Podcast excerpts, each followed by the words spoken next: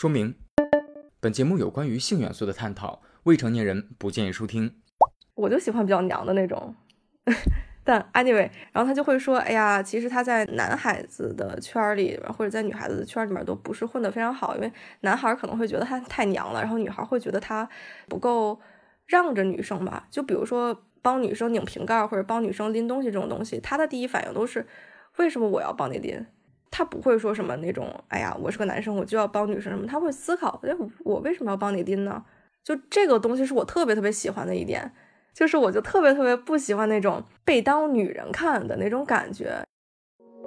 我们是不见面的朋友，但也许这种距离刚刚好。素未谋面是树洞，也是安全的港。一次真诚的对话，就像一起走了一段路。用声音的方式郑重记录。你好，陌生人。Hello，大家好，我是浅濑，我现在二十四岁。呃，其实今天我觉得关于私爱这个东西吧，就是我只是能说我自己的一个看法或者我自己的一个态度，我不能代表任何人或者任何群体，要先说明这一点。然后我是一三年的时候了解到四爱这个事儿的，然后大概正式入圈的话是一五年吧，现在想来也挺多年了。你好，我是十月，又见面了。今天的主人公叫做浅濑，我和他会聊聊第四爱这个话题。不知道你听没听说过这个词？可能对于大部分人来说，这个词也许会比较陌生。就如同没有在跟浅濑聊天之前，我对这块的认知可以说是十分空白的。那为了提高大家对接下来的内容有更顺畅的接受度，我先在开场介绍两个信息。第一个。既然叫第四爱，那它一定是有一个相对的概念，相对的是第一爱、第二爱、第三爱，然后才有第四爱。这里面的第一爱是现有的，有着比较广泛的传统认知基础的异性恋。那第二爱是指男男之恋，第三爱是指女女之恋，然后就是第四爱，女攻男受。攻是进攻的攻，受是接受的受。说到攻和受的概念，就要引申到了第二个信息点。不知道在二零二二年，对于年轻人来说，攻受这个概念是否还需要额外的解释跟说明？保险起见，我还是多啰嗦几句。攻跟受的概念更常出现于性少数群体对于各自在情感关系中的角色定位上。通俗一点说呢，就有点像。异性恋中的老公、老婆，当然了，这个也没有完全官方的或者说盖棺定论的定义。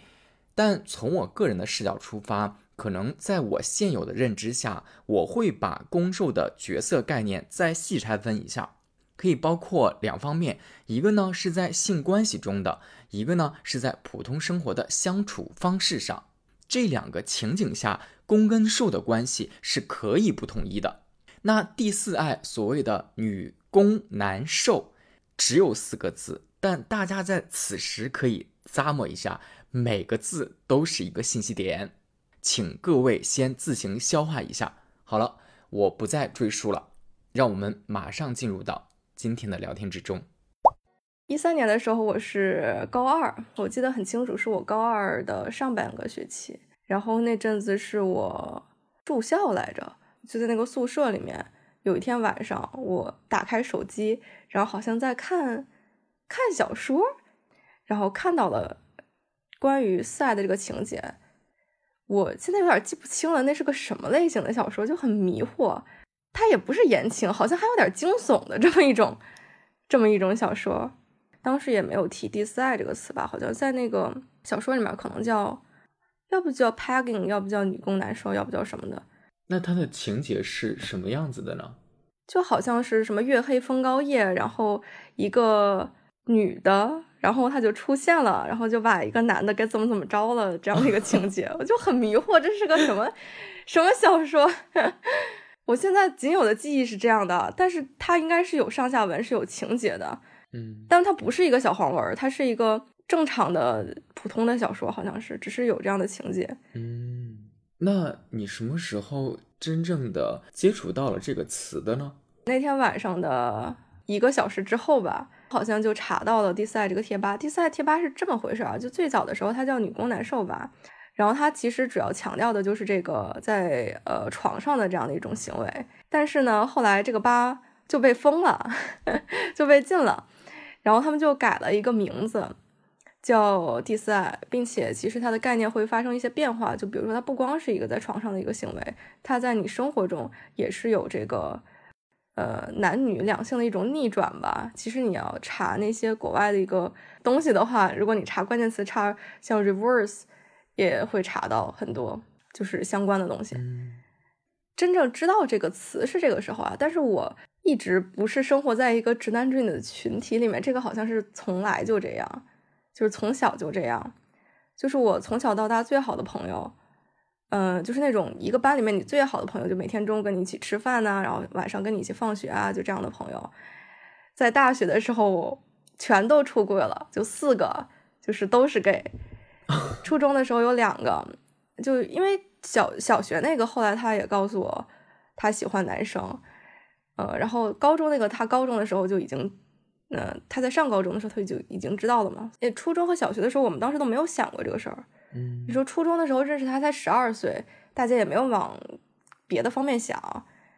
但是能看出来他们两个是不太一样的。我初中那两个最好的朋友，就是全班男生都去打篮球的时候，他们两个会在旁边折树枝，然后聊天。哦，当时你就能感觉出来他们俩不太一样。然后小学那个同学是他，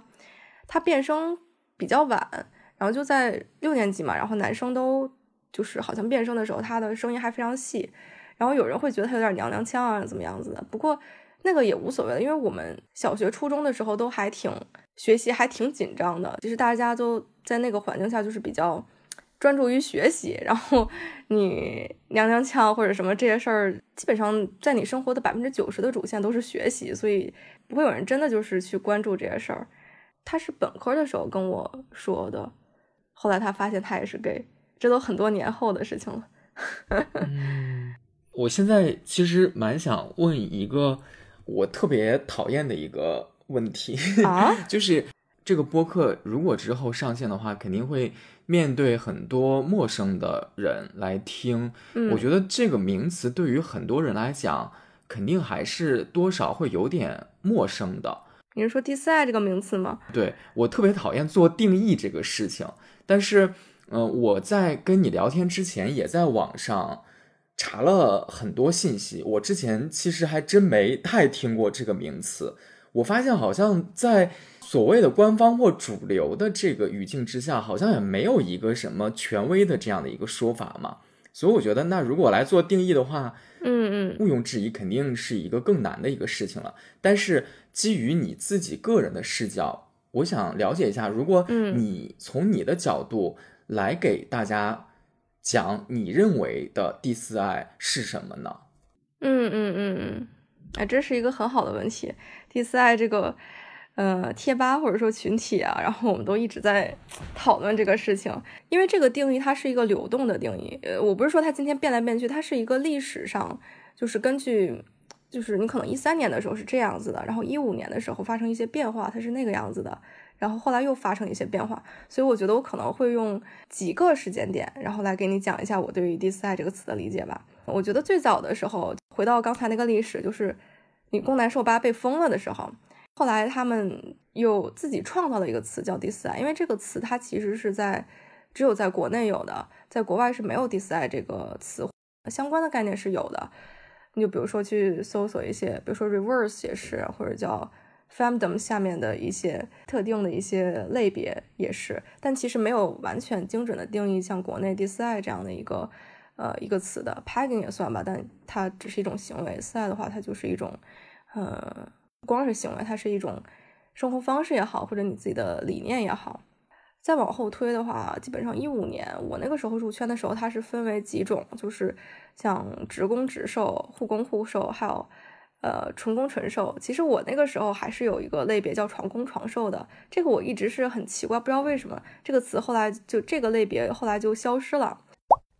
后期提示：即将进入一段高密度信息量阶段，请注意，会涉及到多个名词和解释。和浅濑的这次聊天特别有意思的一点也在这儿，他说的内容是我之前从来没有听过和并不了解的信息，加上我的反应本来就有点钝，所以我经常需要进行边听边消化，但一个信息点还没有消化完，感觉第二个信息点已经出现了，这就是整场聊天中我印象当中自己基本上都是在处于一个这样的状态之中。就直攻直受讲的就是那种，呃，你在呃床上的时候是第四爱，四爱会把就是前几种叫做第一爱、第二爱、第三爱、第四爱这种。其实这个我个人也不是特别认可，因为就正常的直男直女他们才不会说自己是第一爱。然后，而且我们在平时交流的时候，一爱这个词用的会比较多一点，第二爱和第三爱，我觉得这个词用的就很少很少，并且。嗯，如果你认为 gay 是二，然后 less 是三的话，其实还是一个男士优先的这么一种思维嘛。我不是说，呃，一定是要咬文嚼字较真儿啊，就比如什么男女一定要先说男后说女啊，或者是啊，为什么默认户主都是男性的性别什么的。但是我觉得这个是有一种传统的思维在里头的。你如果是在次爱这个群体里面，你还是认为，比如说 gay 是在前面是是二，然后 les 是三的话，其实还是有一点，我觉得跟第四爱的这个东西有一点。局域吧，所以其实我个人也不是很认同这个东西。但 anyway，话说回来，直攻直受是讲的说你在床上的时候是呃正常一爱的这种方式，床下怎么样？他肯定是要床下是四爱的，不然的话，他为什么叫四爱呢？对吧？然后床攻床受是和直攻直受是完全相反的，就是他在床上是四爱的，但在这床下是一爱的。你可以把这两个理解成。就完全相反，完全没有任何交集的两个群体。其实我觉得这也是四爱现在目前为止一个很大的问题，就是在于它同时会容纳很多群体，并且这些群体中间可能是互相一个互补的关系，他们是没有交集的，甚至他们之间的这个交集比他们自己和一爱的交集要少，但是他们要同样挤在四爱的这样一个概念里面，然后就。其实不是说你对还是我对，或者你是四爱我不是四爱这样事儿，而是我们所求的都是不一样的。但是我们不得不都挤在一个概念里面，然后互相又不能不看到彼此，然后就互相恶心，就这样一个很尴尬的一个状态。这个是我觉得大概是一五年那个时候的一个状态吧。然后再往后的话，就发生了很多变化，比如说像床攻床受的概念取消了，然后他们会被认为是纯攻纯受，因为他们在床上的话还是这个。呃，四爱的这样的一个一个方式嘛，然后纯攻纯受的概念就相当于被延展了，就是它不一定是你要床下是，呃，也是四爱的方式，你在床下可能是那种普通的一爱的男女的方式，也可以被认为是纯攻纯受。呃，至少目前我看到大家就是对于这个这个定义的使用是这样子的。不过这个肯定是存在很多争议的，就比如说我呀，然后嗯，我觉得还是有很大一部分人是不认为，呃，你只是在床上四爱的话也是纯攻纯受的。其实发展到现在，对，就是我刚才说的那个事儿，就在同一个圈子里面，但是有很多不同的人，并且这些不同的人他们自己想要的也是不同的。我觉得主要分为两大类吧，一个是那种，呃，我在床下也是正常的男女，然后我是很反差的，然后我追求四爱是追求一种刺激。然后追求一种，我说的刺激不是那种就是很不良的那种，就他他需要一种心理上的刺激吧，因为他可能平时比较压抑自己，然后觉得在正常生活中他不能做自己啊，或者是他感觉到周围的这个世俗对他的压力比较大。其实我觉得世俗的压力这个东西就是我们内化的一个世俗的一个标准。其实不见得你真的在生活中，你做你自己，真的别人会跳出来对你怎么样。但是如果你把这个东西内化了，那你就是二十四小时你无缝的对自己进行一个所谓的世俗的一个监控，那你自己不能接受这件事情啊。不过这个说来就是另外一个心理学的话题了。Anyway，就是一种是这样的吧，就是他平时比较压抑，然后他希望在床上的时候能够做一个，呃，比如说一个男人，他可能希望在床上或者说在家里的时候，他是作为一个女性。然后还有一种就是你在生活中，我刚才说的那种只在床上，它可能是顶多包括到，呃，比如说前戏，也可以是作为一个女女性的身份，但可能在外面或者在呃生活里面，他还是一个男性。然后还有一种就是，嗯，他在生活中，他就是一个女心或者一个男心的这么一个人。就比如说很多女装大佬呀，或者说真的有很多就是女装生活的那种大佬，就很大佬啊，好多还生活在广州。就我就这样，我就穿着女装上上班，怎么着了？就是别人别人说我也不管，他可能在一些新媒体啊，或者是我还见过一个就是飞机维修，就这么这么一个在机场工作的这么一个女装大佬，当然他有一点药娘吧，然后就就会吃一点药，但是也不是一直吃啊，反正就是女装生活就还蛮厉害的。因为很多女装大佬也好，就可能会比较性冷淡一点，就这只是我自己的一个观察，就是可能会比较性冷淡一点。所以其实，在床上的四爱对他们来说还并不是一个重点了，而是说这种两个人在一起的这种生活的模式，或者说他自己跟自己在一起的时候，他的这种生活的状态，然后这个对他来说是这个四爱的一个本质。对，所以说他在床上其实不见得啪啪啪。他可能就很性冷淡，我真的见过这样的，嗯，只是一种生活模式中比较强调这个事儿。呃，如果说我自己给四爱加个定义，或者说也不能说给四爱加个定义，就说我自己讲一下我自己的理解，或者说我自己在四爱里面图的是什么的话，嗯，我觉得对我的我我个人狭义的定义来说的话，我觉得四爱是一个非常嗯非常生理上面的事儿，像同性恋啊或者之类的，它是一个。天生的这么一个现象，我现在都不敢说它是一种性向了，嗯，因为我会观察到很多，就是在我的定义里面，我觉得是瘦的人，然后包括我自己，我不是说我自己定义我自己是一个比较瘦，就我自己定义里面，我我观察到比较符合我自己的自爱的感觉的人，你就比如说这个男性，他可能就会，他们有一些共性啊，就比如说这个，呃，皮肤较白，然后体毛较少。喉结发育比较晚，或者是呃不是很明显，然后性欲较低之类的，就真的是有这样的共性。你可以从他的身上，就是从外表上就能看出来。然后我自己就 vice versa 吧，就是与之相对应。就这个东西，它其实是你的激素水平影响的，它是影响你的性格，影响你的外表，所以它其实是一个比较呃生理上的这么一个事儿。我自己还觉得比较有意思的一个理论吧，就是这个。呃，性别是一个流动的，呃，这么一个概念。呃，性别这个东西，它是由四个因素决定的，就是染色体、性激素、第一性征和第二性征。就是这四个因素的话，全都是非常的直男，这种钢铁直男，二十四 K 纯直男和那种二十四 K 纯直女，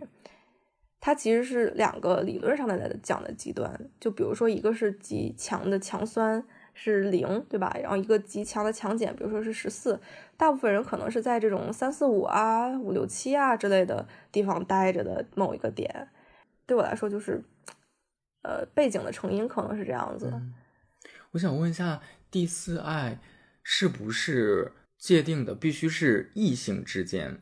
发生的一种恋爱的关系？嗯，我觉得异性这个词，因为有很多人很不喜欢被。说你首先是个男的，你首先是个女的，那你们要是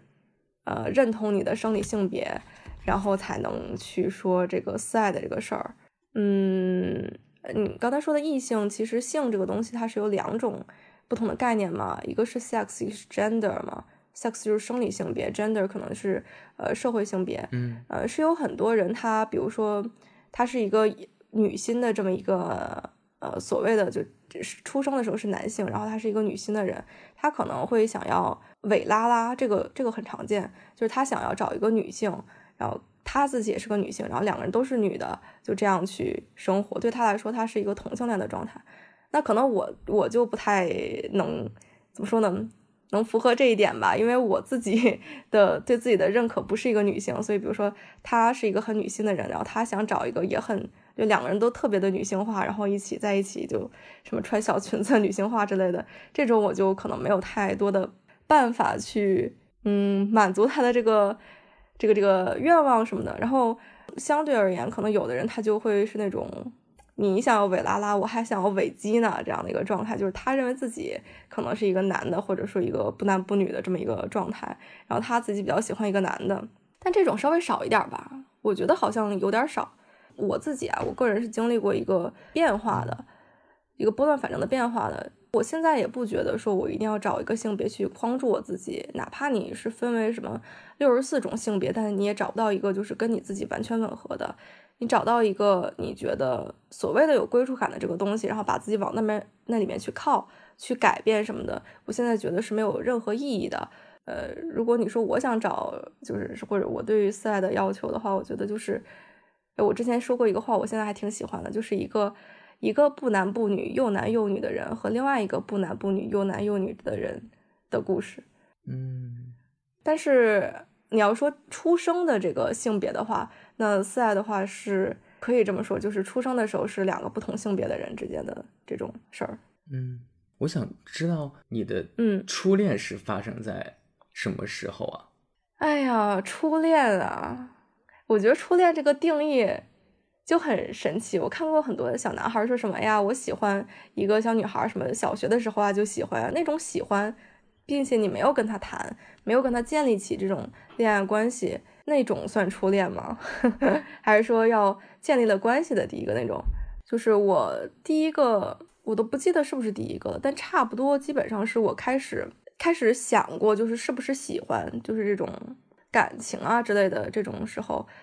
第一个对象是一个女生，然后我喜欢了她六年，她是我初中同学嘛，然后我高一的时候，我跟她说过，就是算是告白吧，我就跟她说，我其实现在还不是，因为高一还是很小啊，就是我其实现在还不是很明确到底什么是喜欢，但是我看过所有对喜欢的那种描述，我觉得我。最接近的那种感受体验是对你的感觉，嗯，我跟他就有点像那种，我觉得对我来说，我觉得跟他是那种 soul mate 吧，就是那种我特别喜欢跟他聊天，这个世间的风花雪月都跟你聊过，所以你不在的时候，我看到世间风花雪月都是你，或者说都是跟你在一起聊过这个事情的那个画面，嗯。那其实什么是喜欢，什么是爱，这个事情也是一个很大的课题嘛。我也想过，我不知道大家后看没看过《会影片》，它其实就是不同的人，五个人对于爱情不同的描述，就是可能医生说什么我们两个人啊都是什么两个两个球，两个半圆，然后男人是一半，女人是一半，然后要找到什么互补的另一半。那个时候不是流行这个比较弱一点的少年和一个智者，不是智者就比他大一点的一个男的。这么之间的一种爱情吗？这个比较大一点的男的就会说啊，是你呃体恤这个人啊，帮助这个人，然后给他什么什么东西。然后这个比较比较弱一点的，然后比较这个美少年，然后就会说啊，爱让你什么成长啊，让你成为更好的自己啊，让你变得有勇气、有力量。然后苏格拉底就说爱是什么什么。然后后来进来的这个酒神他又说爱是一种什么什么，就是不同的爱到底是什么？几千年前的人他都没有一个标准的定义。其实我到我现在的话，我个人的体验是我对不同的人产生过他们描述的这五种，其中有两三种吧，我是体会过的，但是是对不同的人体会的。嗯，对于那个女生的那种感觉，我觉得就很 soul mate。而且我那个时候，我初中的时候我就想过，是她也不想结婚，那我也不想结婚，我们两个就可以一起租一个房子，然后一辈子一起生活在一起啊什么的。就我这种描述，后来听他们说呀，是什么？有的人听到我这种这种是。话说什么他们的 less r 都想了，说很多其实 less 是这样想问题，但我也不太清楚了。就其实我没有喜欢过别的女生，好像就只是喜欢她，而且她不是那种就是性别感很强很强的人。我觉得她是偏那种纯真一点，就是有点像樱桃小丸子啊，或者窗边的小豆豆啊，就是那种那种感觉的这么一个人。当然，她是一个女生，但是她首先不是一个那种成熟的女性啊，身上有女人味儿的那种，那个不是。她到现在也不是。我们前两天还一起吃饭来着，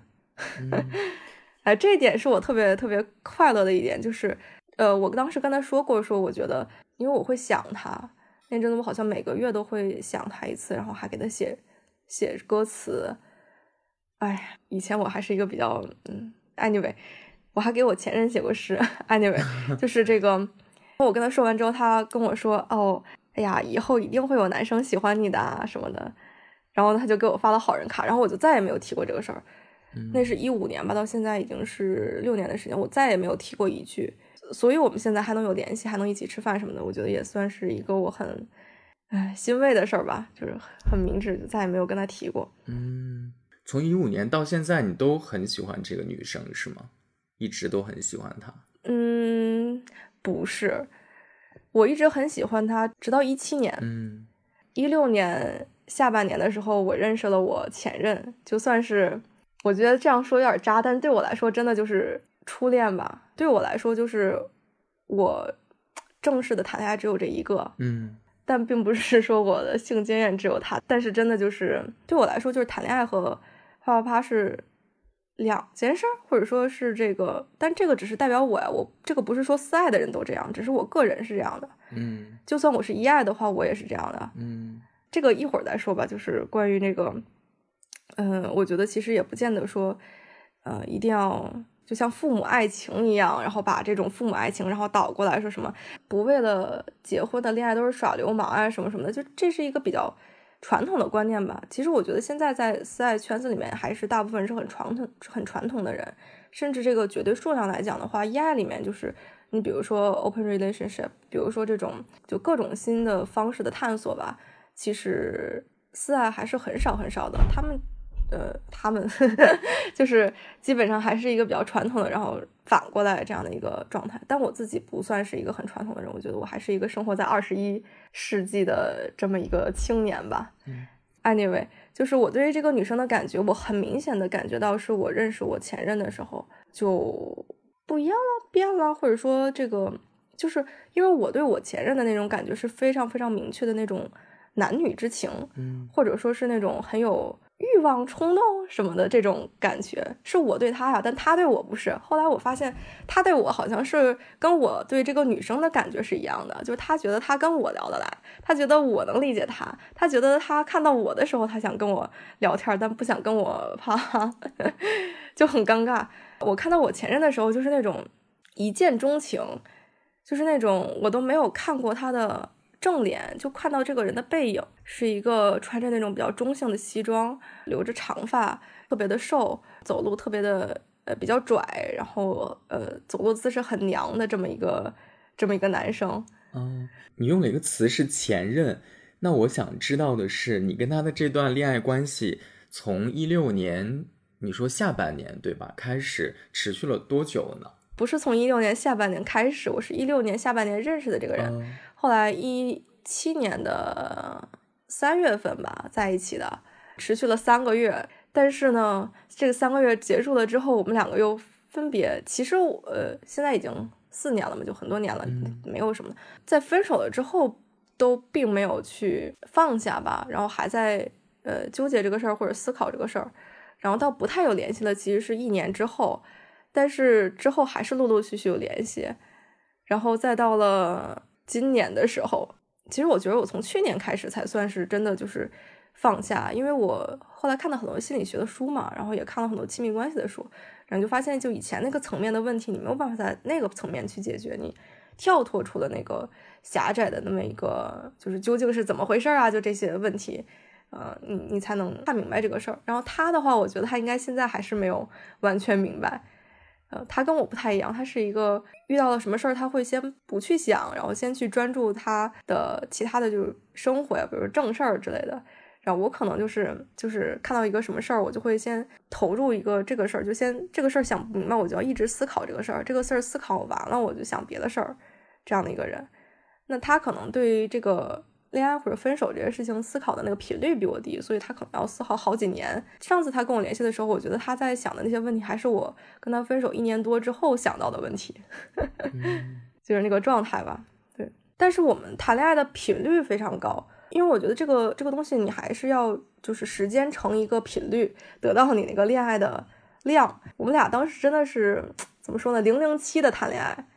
因为两个人好像都没有太多的这个节制，都不太能控制，然后就是真的除了那种我去洗澡啦，或者是那种睡觉了，实在是睡着了以外，都是一直在联系的。其实就很累，包括生理上其实也很累。人家熬夜学习，我们两个熬夜谈恋爱，那几个月我觉得真的谈的可能比别人 谈一年还要有效率，因为我也见过很多人就是谈恋爱就是。呃，聊一聊生活，或者一起坐在一起打游戏或者什么，就是那样的话，其实，嗯，我不是说那样不好，我觉得那样挺好的。我现在也觉得，就恋爱应该慢慢谈，干嘛那么有效率，着什么急啊？也不是着急，就就当时可能就是沉迷于打游戏的那种状态。就对我来说，就是我很喜欢这个游戏，我很喜欢跟他谈恋爱的这种感觉，然后就会一直打，一直打，也不睡觉就一直打这种感觉。嗯，你是指这段时间之内你们交流的频率是非常之高，你们每一天彼此分享的东西一直基本处于在分享彼此的。想法也好，生活现状也好，那样的一个状态。对对对，我可能比较爱跟他分享想法，他比较爱跟我分享生活现状。哦，那后来为什么在三个月之后选择分开了呢？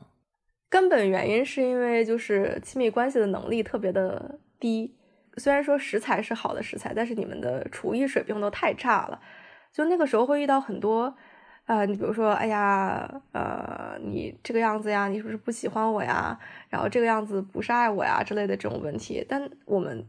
那个时候不就没有掌握这些知识。你比如说，呃，弗洛姆的《爱的艺术》里面有一个爱的五种语言这个理论，就是在讲，比如说有服务，然后有这个陪伴，然后有什么礼物，还有这个呃肯定，还有那个亲密的呃接触。如果你没有这个。这种亲密关系的意识的话，你可能会觉得哇，你只是想上我，你真的不爱我。然后那个人就会觉得哇，你只是想，比如说想想接受我的礼物啊，你真的是不爱我。然后那个人就说啊，你只是想找一个人陪啊，你真的是不爱我。但其实并不是这样的，就是每个人他 get 的点是不太一样的，不是说每个人只能 get 一个点，就是可能我 get 这三个比较多，然后那三个比较少，然后有的人是这个比较多，就是好像我在用中文跟你说我爱你，然后你说不，你。真的不是爱我，真的爱我应该是 I love you，而不是我爱你，你真不是爱我之类的，就就这种问题。然后在那个年年龄的话，我觉得也没有什么经验，也不太会谈，反正就当时直接的那个问题是，我想我记得好像是，我觉得他不喜欢我，因为啊，你要这么说的话，直接原因好像是因为他比较性冷淡。然后，但我不是说介意他性冷淡，我我喜欢这个人的话，哪怕就不趴也可以接受了。虽然我不是性冷淡，因为我是这五种语言里面，我可能对那个亲密的接触会比较说的多一点。然后我看到他，比如说比较冷淡，然后我的直接感受是，就也许就这个人他其实只是特别的需要人陪，或者说特别需要一个朋友，但是呢，他又没有没有办法找到这样一个朋友。然后他就只能通过谈恋爱，或者说通过这个找个找个人跟他聊天，还要付出身体啊，这种就感觉还怪惨的，就这种方式。因为他是那个比较，呃，我不是有任何的这个冒犯的意思啊，只是就就是聊天的时候这样说，就是他是比较娘的那种人，不是任何不好，我真的很喜欢他，我就喜欢比较娘的那种。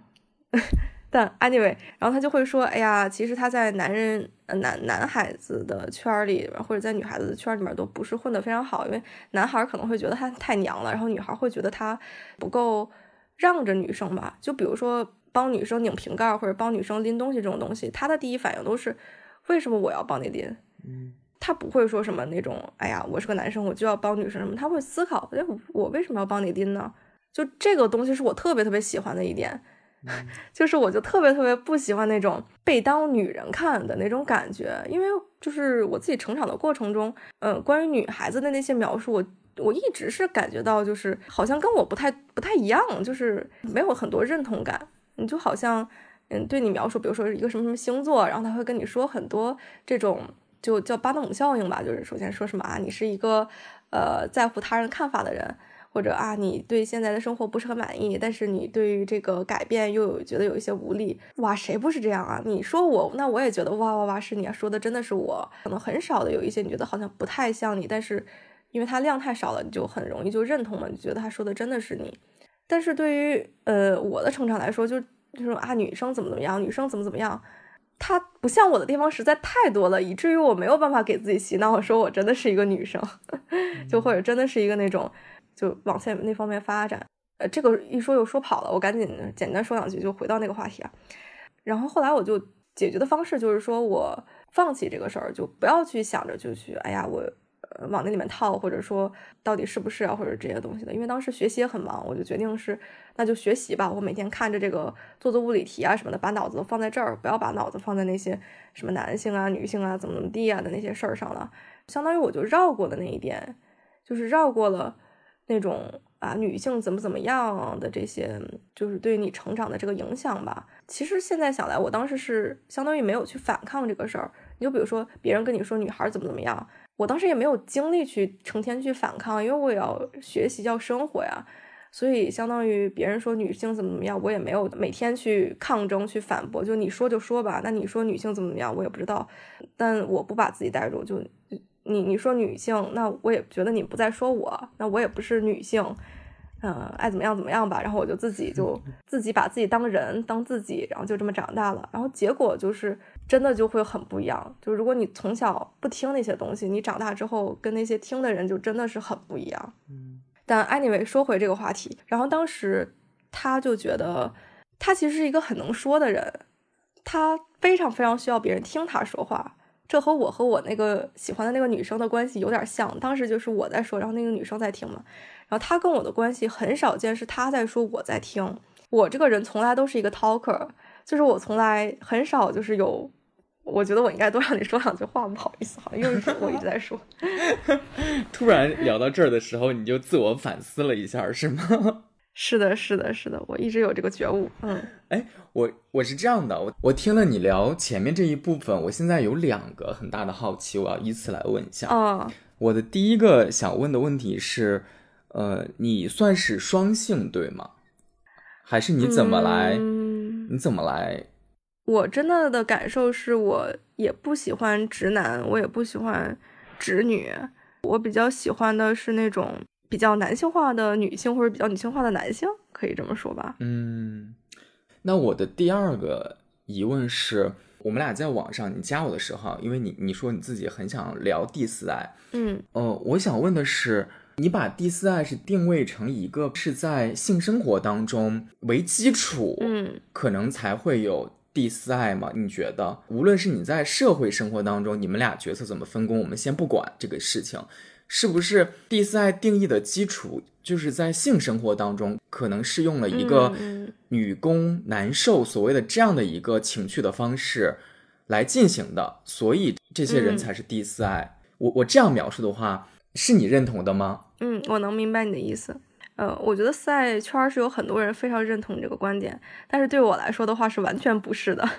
哦，那我想了解的就是，如果我们把第四爱再往下细拆分成两个面相吧。第一个，呃，所谓的面相就是性生活，你们在性生活当中的角色。第二个呢，就是在社会身份上，比如说，我们也可以讲到你们的相处模式可能是女强男弱，或者是，呃，你们个性上，我觉得这两个维度可能还都不太一样。如果我们要用这两种维度来划分的话，呃，一个就是生理的维度，在亲密活动过程之中的；一个是社会身份的维度，生活当中的角色跟我们的个性相处上。如果我们把它做成两个元素的话，让你来用这两个元素来定义你心目当中的第四爱，你觉得可能会是怎么样子？有哪些是你觉得一定要满足的，所以它才是第四爱？这个接下来的回答只能代表我个人，完全不能代表任何其他人，因为不同的人真的想法是很不很不一样的。生理上那个东西来说的话，对我来说是一种身心合一，就它不是一种我故意要去，呃，我要去上一个男性，而是说我看到这个人，我喜欢他，然后我就想。跟他啪啪啪，因为对很多男人说，他可能会是一种羞耻呀。就比如说一个女人上一个男人，他那个这个男人可能会觉得不好意思或者怎么样子。但其实对我来说是没有的，就对我来说就是这种方式是正常的，只是啪啪啪而已。它不是一种啊逆反呢，或者是如果反过来那样，可能还是一种比较尴尬的一种状态。因为其实我要的是这个人，而不是说要的这种行为或者说这种呃方式。然后刚才你说的那个就是女强男弱，它其实还和女攻男受不太一样，就是因为攻受它是一个，其实我是能感觉出来的，就是我是能感觉出来这个人，就不是说他外在的那些呃，就比如说赚钱啊之类的，嗯。这个是另外一方面，一会儿我们可以说，就是不是说赚钱啊或者是这些外在的东西，而是你看到这个人他的眼神，嗯。他喜欢你，他直接盯着你看，还是说你看他他会不好意思，他是不一样的，他是能感觉出来的。嗯我真的有的时候就是我盯着一个可以说吧一个兽看，然后他就他就很不好意思，他就可能会捂脸是怎么样子的，嗯然后他就会觉得我的眼神特别的像，哎，这个这样我用我自己来说这个话会比较中二呢，还是不说了，反正他他会觉得，你的眼神灼伤了他是吗？对他说什么就好像一个什么野兽，然后看着一个猎物一样。嗯但是我不知道，我只是觉得，我觉得他挺有意思，而且我觉得他害羞那个样子还挺好，挺好玩的。就我就看着他嘛，我觉得那种攻和受的感觉吧，就是很明显的，就是你比如说他会不会不好意思，就比如说我觉得很有意思的时候，我我把手放在他的手上，比如说我去抓住他的手，他会不会把我的手拿开？他会不会就是哎你别碰，就这种，就这种东西，就他跟强不强、弱不弱还是两回事儿。嗯对，然后啪啪啪的话，对我来说只是这种攻受的模式的一种拓展，因为你知道我喜欢的那种受吧，你不太可能让他们去在床上当攻，因为很累的，就是，呃，当然我跟很多直男也聊过这个事儿，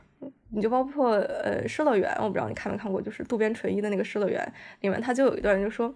哎呀，男人呐、真是苦逼呀、什么都是那个呃麦大力的，就大概意思是这样的，原话不是这样的。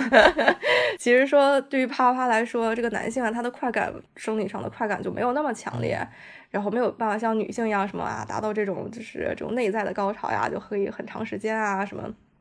然后他只是很很短暂的，或者说也没有那么强烈，还不如自己来的那个物理刺激要高嘛。渡边淳一认为，只是被这种社会给骗了，给裹挟了，就告诉你这个事儿是男性占便宜啊，其实完全不是啊，完全是女性占便宜啊，完全是男性吃亏啊，怎么怎么地的。然后说那个如果想要感受一下那种女性的感受，可能真的只能就是找个男的搞同性恋吧。啊，那是在渡边淳一的书里面他这么说，但其实并不是，其实并不是，嗯，只能找个男的搞同性恋这样子的。嗯然后他其实反过来，呃，当然我也跟直男聊过呀，就是关于这种生理上的感受，其实还有挺多人认为，就是，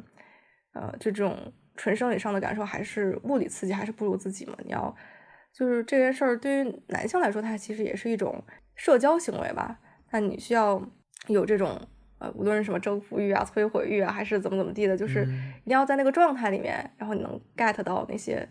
你想要拿到的感受，然后退回来就是关于四爱这个事儿，我喜欢的这种受吧，就你们俩在一起，然后他你你碰他的话，他都跟你说不要，或者说嗯会呃就是稍微矜持一点儿怎么样子，嗯。然后这个时候你让他来对你干什么什么事儿，你想都不要想好吗？你要是不伺候人家，人家直接就不搭理你了，就不可能反过来伺候你的。对我来说，床上大概是这么样一个状态。嗯然后现实中那个就是关于什么强强不强、弱不弱，然后谁赚钱这个事儿，这个是我在几年前就我比较小的时候会想这个问题，就那个时候还比较傻，那个时候还没有谈过恋爱，那个时候还是那种以前我还挺直男癌的，就是那种什么，嗯哎呀，就想要找一个老婆，就是那种特别的贤妻良母啊，然后为你洗手做羹汤呀什么。也不能不是说绝对意义上那种家庭主妇吧，但是是那种就是哎呀，为你做你的后盾呐、然后我去赚钱啊，然后他来持家，就那种特别傻、特别傻的那种状态。那个那会儿我很小啊，但后来就是真的谈恋爱之后，你就会发现你根本就舍不得对方去牺牲吧。直男癌的话，在这个社会就这个时代的话，无论你是男的还是女的，直男癌的思想都是不可取的，因为。其实你要说现在这个时代的话，家庭或者说婚姻这个单位，它是在逐渐消失的。这个不是说一个呃新鲜的课题。就你要是看这个加斯国的话，就恩格斯的加斯国的话，在社会主义社会，因为这个个人直接对接于这个社会，那个人以个人为单位。其实现在我们已经能看见的，已经能看到了，就是大家对你的评价不再会是说那个你的这个家庭，或者说你老公很有成就，然后对你也会高看也，不会的，你老公是你老公的，你是你的，你最后还是以个人去对接这个社会。那在这个情况下的话，其实就是在绝对的一个所谓的共产主义社会的话，那只是因为两个人互相吸引才会在一起，而不是呃用一个婚姻这样的，因为婚姻是一个。政治经济联盟的这么一种就是呃呃关系嘛，它其实是一种经济或者说政治上面的呃一个契约，它和爱情其实是两回事儿，就这两个东西产生的时间也不一样，在时间点就在历史上。倒回来吧，就是婚姻这个东西，它的社会的基础是在逐渐消失的，这个不是说我说的或者说新鲜的，就是像李银河那是什么啊，婚姻终将灭亡，这个都不是什么新鲜的概念了，加四国那都是将近两百年前的书了吧。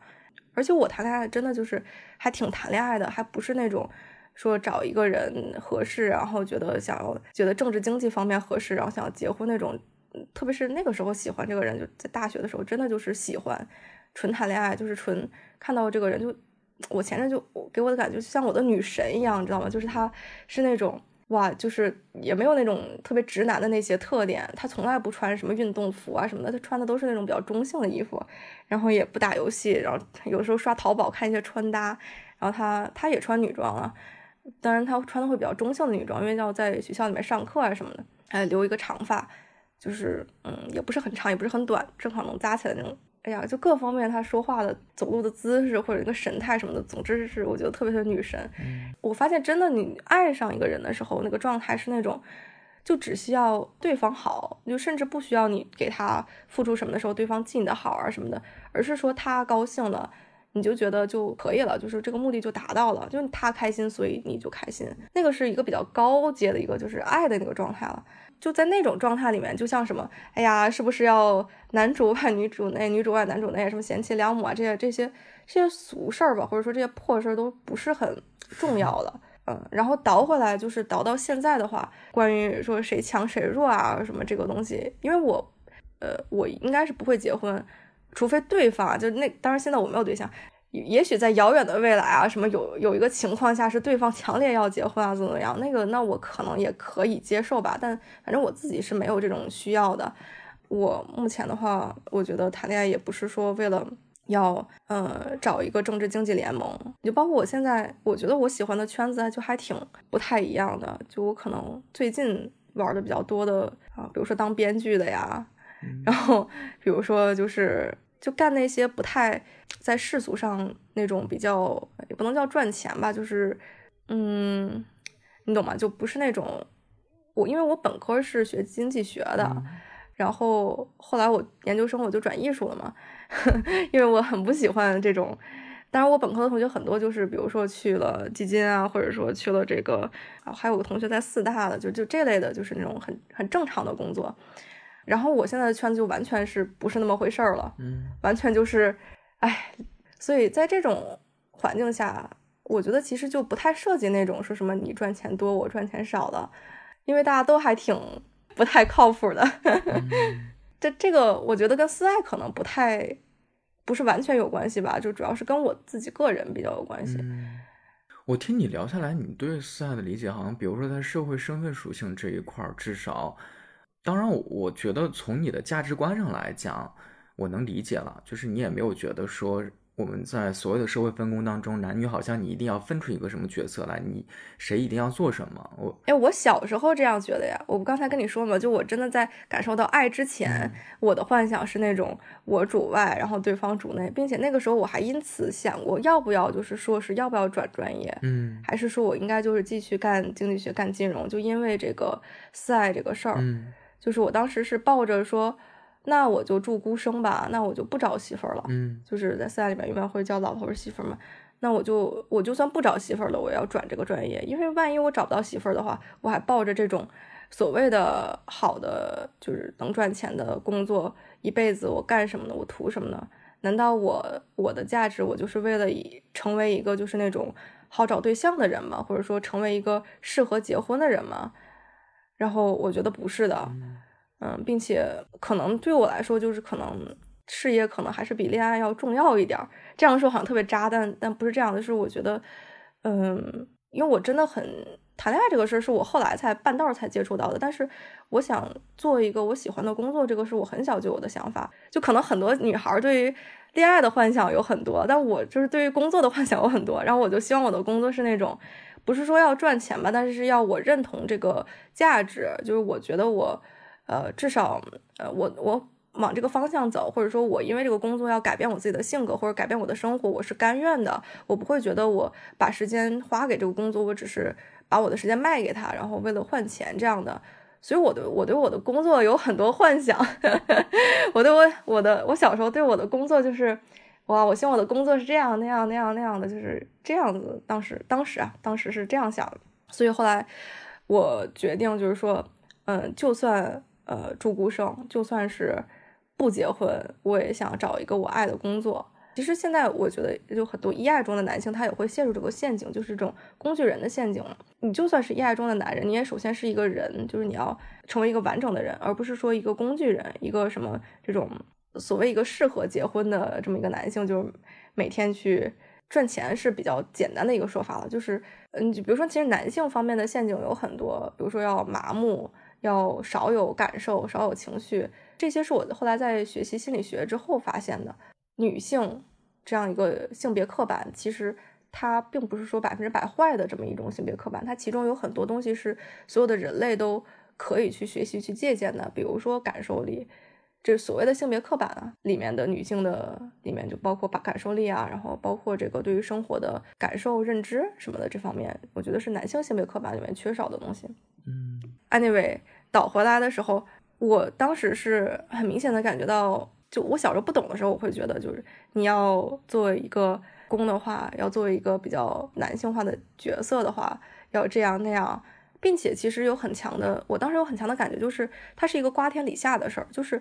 因为你是个女的，那你很容易就会让别人觉得你弱了，然后这个时候。嗯，你包括你去养你的老婆，然后包括你去赚钱赚的更多什么的，它其实是一个，就真的就是一个非常瓜天李下的事儿。因为如果你就是在疯狂的在这个瓜田下面去系鞋带儿，然后在李子树下疯狂的在弄头发弄帽子的话，你的内心没有那么强大，你很难就是自己就相信自己是一个非常攻的一个状态。到了现在，我因为我对于转专业，我转的这个专业还挺难转的，然后就，呃，搞了很多就这些那些，就就是对于个人的探索也好，然后对于这个后来也学了很多心理学的这些东西也好，我说的心理学不是那种学术心理学，还是比较应用心理学，比如说这个被讨厌的勇气啊，就是那个阿德勒呀，就这这些东西，它比较应用，然后比较能让你感到快乐。Anyway，在这些之后吧，我觉得我没有像以前那样，就是对于。这个所谓的世俗或者说什么的那么的介意了，但是我还是稍微能够稍微能够理解有一些人说他对于呃世俗的要求啊，或者说啊男人怎么怎么样，女人怎么样很介意吧。啊，我记得我听哎这个可以说吧，就是听那个上期那个呃同性恋爱出柜的那个音频，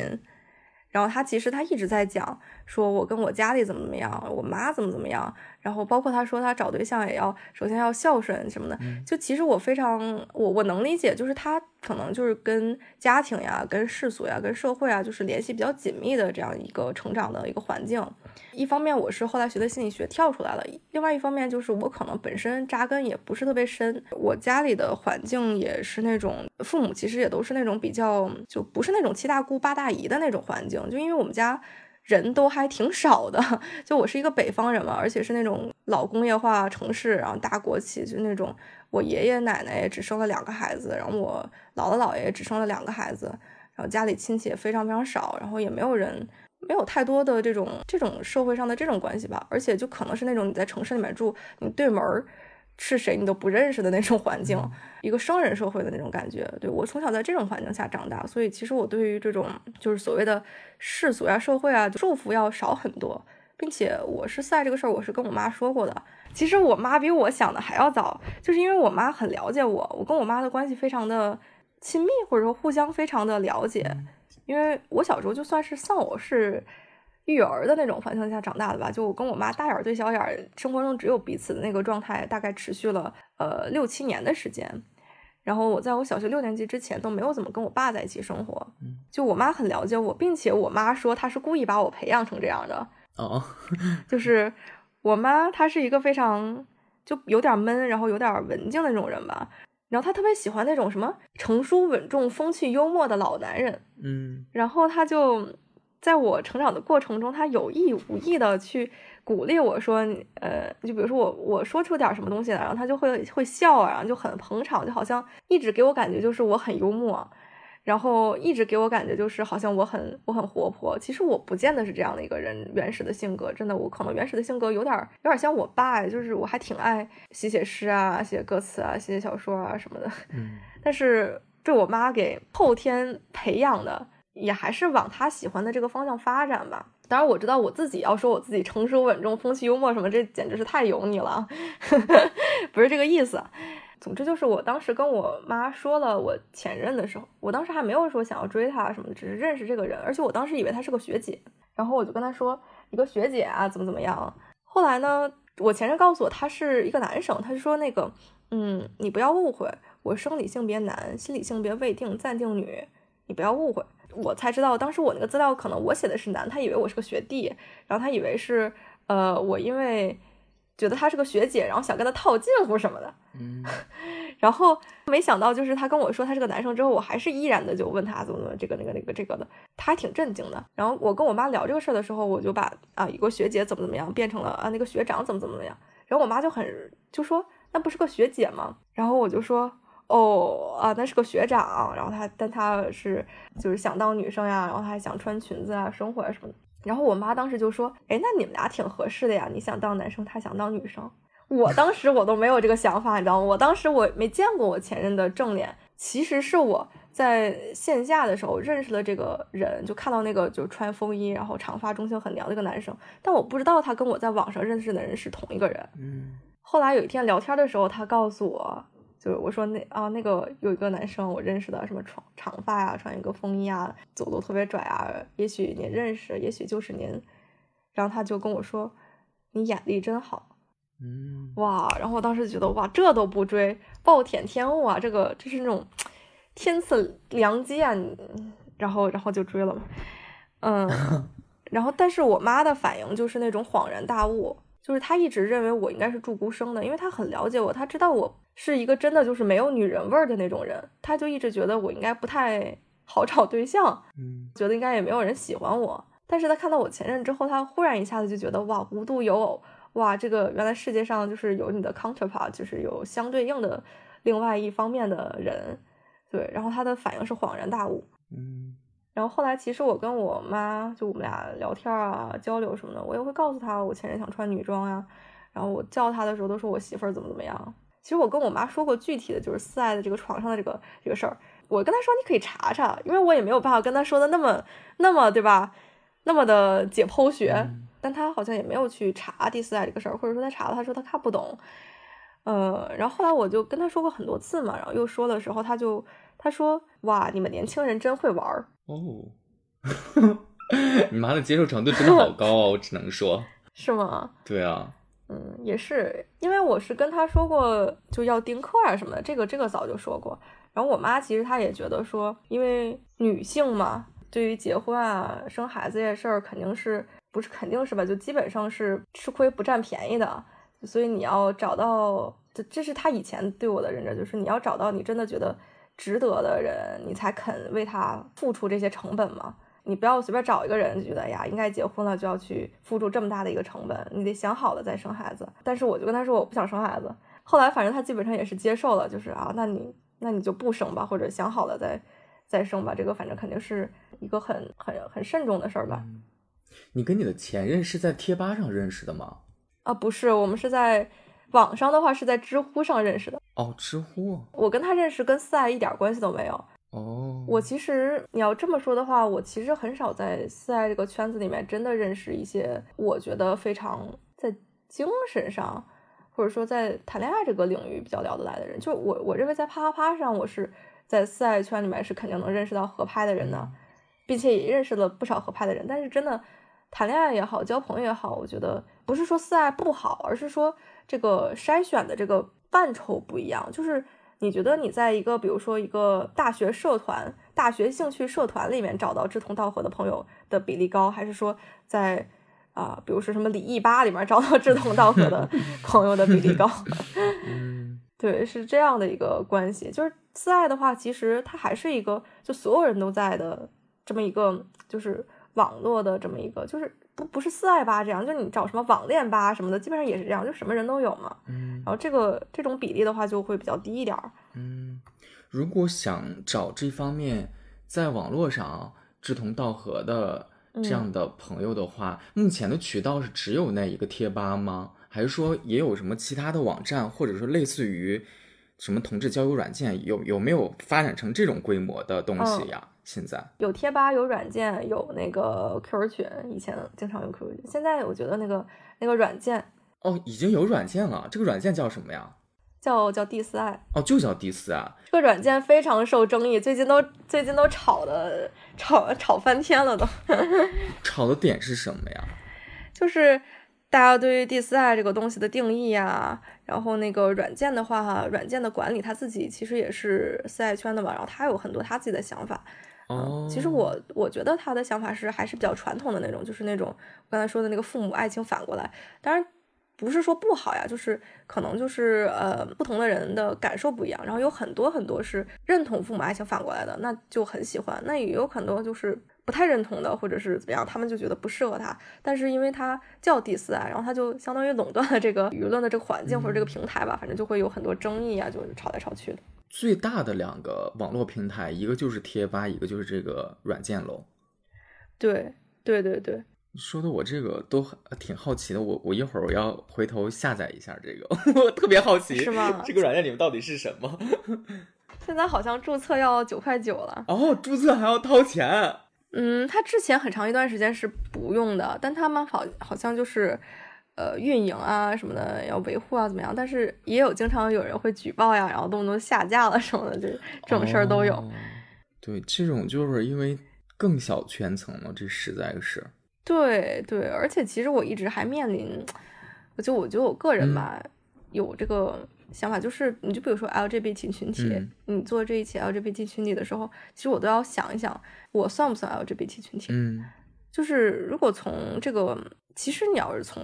呃气质或者说这种生活方式来讲的话，其实我是挺 LGBT 的，就包括我生活的圈子啊，嗯就是我的那么多的是 gay 的朋友，就我们之间的那种感觉，就是他们能明显感觉出来我和直女的那个气质或者是是完全不一样的。但是这个东西实在太小众了，就包括在学校里面，就比如说那种有 LGBT center，那我去要不要参加人家的活动的时候，我其实都自己要估量估量，就是嘀咕一下，就是我不太，我现在也不能很确定说，你说我能算是 LGBT 群体吗？而且其实像，呃，我觉得 queer 还是能算的吧，就是比如说 transgender 这个事儿，以前我有一段时间我就很觉得，就是说所谓的这个女性的这个这个角色标签角色吧，不太适合我。那如果如果非得要选的话，有可能是男性的这个标签适合我一点，那是我以前的想法。嗯但我后来觉得，就是你就比如说你所谓的男性和女性的这个比例是，比如说七比三、嗯那其实也是你有百分之三十的部分是不是说一个吻合一个男性的一个模板的？那这个情况下，你要把自己去往那个百分之百纯直男的那个框架里面去套嘛，然后把你的百分之三十改掉嘛？我后来觉得这个东西没有意义。嗯当然，可能因为后来也比较忙吧，就觉得这个事儿实在是也没有时间搞这个事儿。呃，另外一方面是，我就发现其实一个完整的人，一个完整的状态是又男又女的，嗯或者说是不男不女的。就你真的在那些已经八十多岁，或者是也不能这么说，就是在那种你觉得还比较完整的人身上，你能看到男性的特质和女性的特质。嗯其实那个可能是我们作为一个人应该要追求的一个部分。所以后来我学了心理学，因为我自己之前心理状态不太好，后来我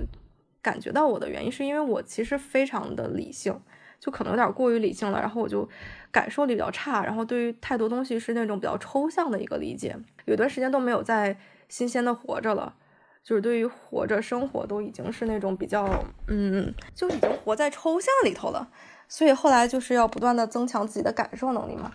然后这方面其实相当于说是要学习的更加女性化。然后到现在的话，我自己自我感觉啊，我可能男女比已经变成了什么六比四，然 后我觉得可能真的一个比较好的状态是一个五比五的这么一个状态。所以在这种意义上来讲的话，这个 transgender 这个事儿可能对我来说也不是特别的有意义了。其实我一直还在不理解，或者说在想这个事儿。你说如果，嗯，就这种性别刻板它都不存在的话，你就比如说你不是说非得说是一个女性你才能去穿女装，然后你不是一个非得是女性你才能去，嗯，呃，有感受力啊、流泪啊什么的，那他们还有必要去做手术吗？就如果你只是想要穿女装，你只是想要做所谓的那种。呃，社会性别女的话，你有必要去改变你的生理性别吗？因为她做手术还是一个挺外科，就挺对于身体又切又割呀什么的这种事情。对于这个问题，我还没有一个答案吧，但我在思考。但是我知道有些人，他还真的是说，对于自己的什么生身体的部位是厌恶啊，想要想要什么压平它，或者想要虐待它呀，这样是有的。但是真的也有好多好多，他们就是说想要一个女性的社会性别，他不是说一定非得要一个女性的生理性别这样的。嗯，了解。哎，我跟你聊到现在，我有一个嗯新的一个想法，就是我其实跟你聊完之后，我并不是特别的想跟你很深入的探讨第四爱这件事儿，我很想要跟你之后重新的聊一次。然后这一次聊天，我想要完全就围绕性别议题来聊，因为这个里面我自己也有一些小小的，嗯，你说困扰也好，或者想法也好吧，就是反正我我也有一些疑问，但是，哎，你是不是湖南人？我不是。那你是不是湖北人？我是内蒙。内蒙人，真的假的？哦，好吧。哇，真的吗？对啊，完全听不出来啊，是吧？我听不出来。我认识好几个湖南人，是跟你说话声音很像很像。哦，不是，对我是一个非典型的北方人，就是北方到当我说出内蒙的时候，对大部分人，无论是听我说话还是跟我接触，他们都完全不会想到。说我竟然是一个北方人，这也是人们的刻板印象了哈。哎，所以呢，你看，就为什么我对性别议题这块儿，有些时候我也会有我自己的想法。我我可能我回头我想要再细捋一下，因为我还是想做一个简单的问题提纲，包括于我到时候想我想清楚这个逻辑之后呢，我会提前也跟你讲一下。然后这期节目当中，我们就聊，可能我作为一个生理性别为男性的人，我其实是有很多嗯。大家觉得这更像女性化的一些行为也好，就是这些个表现也好，对对对，多少的成对，只是。然后你就从你的角度呢，你也可以多聊一聊，你作为一个生理性别为女性的人，然后因为我刚才听你在讲比例这件事情，我对这件事情也是有有过一段时间有一点点困扰，但不足以构成困扰了啊。对，所以呢，我就觉得，哎，那与其这样的话，我觉得我们就不如单独的。就聊这一块，因为第四爱这个吧，就头一个小时聊完之后，说实话，我自己的感受就是，我听你聊完之后，我都还是有点云里雾里。我我后来我总结了一下，我是觉得，因为你自己有些时候你是思考很多、想很多的，而且呢，你跟我很像的一点是，你也不太想要给一件事物做一个什么拍板定性的这样的人。对对对，所以就是我们这样的人呢，就都很慎重。我们又很怕被边标签框住，所以呢，就聊来聊去。我觉得这个东西如果给外人听的话，大家一定会更困惑，说你们到底在说什么？我觉得普通人肯定会有这种感觉。对对对，而且你跟我聊的时候已经是现在这个年龄了，就是如果你比如说你三年之前跟我，其实我三年之前我也不是那种为四爱摇旗呐喊的人，但是四爱圈是有那种摇旗呐喊的人的，就是我就要什么给我们这个群体下一个定义哦。明白了，我觉得这个话题可以稍后往后放一放。今天跟你聊，真的是我第一次了解这个词跟这个领域。而且我其实也能理解，就是我觉得你要是想要做，你比如说祭祀爱什么的，就很很明确的这么一个东西的话，你可能真的需要一个比我合适的那种，就是很很就对于这个词有非常强的这个啊，我们就是要。找这个群体的存在感呐，或者是那种就就可能要找一个这样的人。嗯，我作为一个第一次接受这个信息的人来讲的话，我肯定是懵的，我会有我会有这种感受。但是这个我觉得也不重要了，就是我觉得跟你聊天聊完之后哈，我会觉得我刚才讲的那个新的话题可能会更适合你。我再我再想一想，可能会好一点。行行行，嗯哦，而且其实。哎，你你知道吗？你刚才说，比如说你作为一个女性，然后怎么怎么怎么样。嗯，我觉得这个东西让我觉得很虚，因为我很少，我我觉得我很难作为一个女性怎么怎么样。就是你让我说作为一个女性，我说出来巴拉巴拉巴拉，我觉得我说的那些话都不能代表女性，因为我跟女性的很多想法实在是太不一样了。但我觉得这个就是我会好奇跟想了解的。啊，但是我就如果你说你作为一个女性什么，我会觉得不舒服。哎，但是我刚才讲的应该是我说你作为一个生理性别为女性的人，对这个我也会有点不舒服，因为我觉得。他给我的感觉就好像说，我知道，哎呀，我我懒得跟你掰扯那些什么社会性别什么的，我就我知道你想说啊，你的社会性别什么，但我不想听，我就想说你的生理性别。嗯，就我的感受会有这种东西，所以你看，我刚才跟你说的时候，我会说就是出生时候的呃生理性别。嗯，呃，这个东西其实在填表的时候，我觉得现在是。我在表里面比较常见到，呃，因为我我是在那个美国念书嘛，然后就在填表的时候会，呃，有几种方法，就是有的会让你选，就如果加入的学校，那个可选的就多了。然后我们一般就会选择就是这个这个男性女性 non-binary，就是非二元。然后如果是那个有一些表就会让你写你出生的时候性别是什么，就比如说，嗯，你住宿的时候。比如说你去啊想申请学校宿舍，然后他就会说你出生的时候性别是什么？嗯，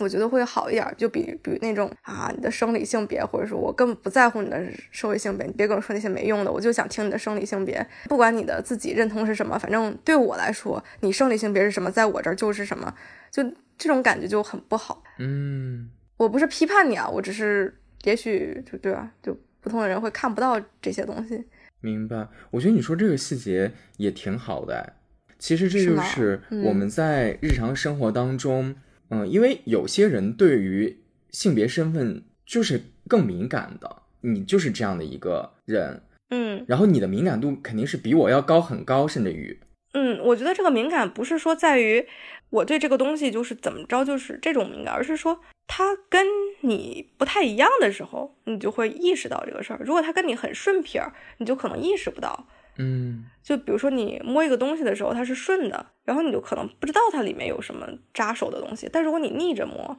然后你哎就觉得这有点硌得慌，嗯，然后你就会觉得，嗯，这个这样的摸的方式好像不太不太合适，因为它可能会有扎的地方。嗯，就这种感觉就好像是。就比如说啊，你作为一个男性啊，什么你勇猛啊、刚毅啊，这个那个那个这个的，然后你这个身高一米八，然后身高一米八的人他可能不会想太多，他就说哦，是我勇猛刚毅，并且身高一米八。但如果这个人身高一米七，他听到这个的时候就会想，哎，那这个男性的定义，那我是男性吗？或者说这个男性的定义合理吗？就会有两种想法，要不就是我是男性嘛，要不就是。男性定义合理吗？以前我的给自己的解就是，那我不是男性，男性定义还合理。现在的话，我也不见得会有时间精力说去抗争这个男性，就是这个女性的定义啊。嗯，然后我基本上就是，嗯，不能这么说。我发现我现在的状态已经是一个抗争的状态了，但我也不会说我代表女性群体去抗争，我可能就是代表我自己吧。就是，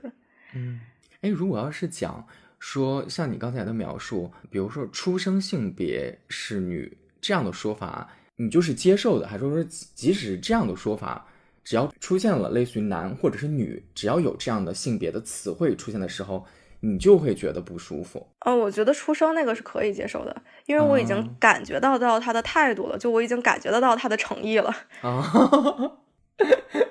了解。今天跟你聊完天之后，也还觉得挺有意思的。我觉得我呀，真的是一个挺能说的人。对啊，非常能说了。你从小就是一个话痨是吗？我觉得我还真的不是话痨，或者说，因为我不会 chatting，你知道吗？就我不会闲聊。就是我如果面对那种今天吃了吗？今天吃的是什么？今天天气好不好？就这种话，我一句也说，就我一句也说不出来。就面对这种话题，我就一直一句也插不上话，嗯，就全程沉默。然后我只能聊那种。第四爱的定义是什么？你对现在群体发展有什么看法？就这种这种话。然后我跟我前任谈恋爱的时候也遇到很遇到这个问题，你知道吗？就是他是个很能聊的人，就他的真的是每时每刻给我分享他当下的生活，什么刚才这节课讲了什么，老师说了什么，他怎么跟老师说的话，然后他的这个中午吃了什么，这个食堂的饭怎么样，这个鱼卡了嗓子怎么怎么样，然后我就随声附和他，因为我喜欢他嘛，然后我就附和他。我觉得不是说我爱跟他聊天，而是一种付出，因为想要陪他聊天，就是因为我没有这种闲聊的需求，但是他有嘛，嗯，我是可以陪的，但是，但是我就是因为在在性上面他非常冷淡之后，我一下就觉得就是我的感受是我不是说我的分析是，就我的嗯感受是他不爱我。哦，我的感受是他只是想找一个人陪他聊天儿，并且他的那个时候，他那个状态，他也说不出什么肯定的答案来，因为他自己也不太清楚到底是什么是爱呀，比如说，然后比如说这个他到底喜不喜欢我呀这种的，他也说不出一个肯定的答案。其实我当时如果了解到，并不是所有人都是以这种呃亲密的行为，就是这种接触什么的作为爱的表达方式的话，也许我是可以理解这个事儿的。嗯但我当时不知道，然后我只是觉得就说你醒醒吧，他不爱你，这个还不明显吗？你不要再自己骗自己了。嗯而且当时的生活呀，就学习啊，也不是非常的清闲，还挺忙的，而且我转专业就还事儿还挺多的。我觉得就是如果我学有余力的话，可以继续陪你谈这个恋爱。但是如果我真的也挺忙，然后你只是为了跟我聊天，然后还要被我上，就这么这也太惨了。我也我因为我真的很喜欢他，我也舍不得让他这么惨，对吧？就是觉得嗯。那不谈就不谈吧，但我还是可以陪你聊天。但反正后来也没有陪他聊天儿。哎，你现在是还在读书，还是已经工作了呀？呃，我现在在实习，然后是我还要再练念两年硕士，我这个时间呃学制比较长，你还要念两年硕士，那你这一共，你这个硕士阶段要一共读几几年啊？呃三年半。哦，那你这还真的是算是长的。对对对，我觉得我可能是念了全世界最长的硕士 你本科跟研究生都是在国外读的吗？啊，不是不是，本科在国内读的，哦，我跟我前任本科是隔壁校。隔壁学校是吗？对对对，那我们今天就先聊到这儿了哟。我要回头梳理一下我的这个思路。但我真的觉得我不是说一个女性的嗯。代表女性的性别或者代表女性的视角，我觉得我就是一个，我觉得我可能自己对自己的认同更是一个没有性别的人，就我觉得我就是个人，嗯。然后我可能会有男性化或者女性化的元素在，然后这个比例可能是一个动态的一个比例，我的本质可能是我是个人，而不是一个女人。嗯，我觉得这个态度就挺好的。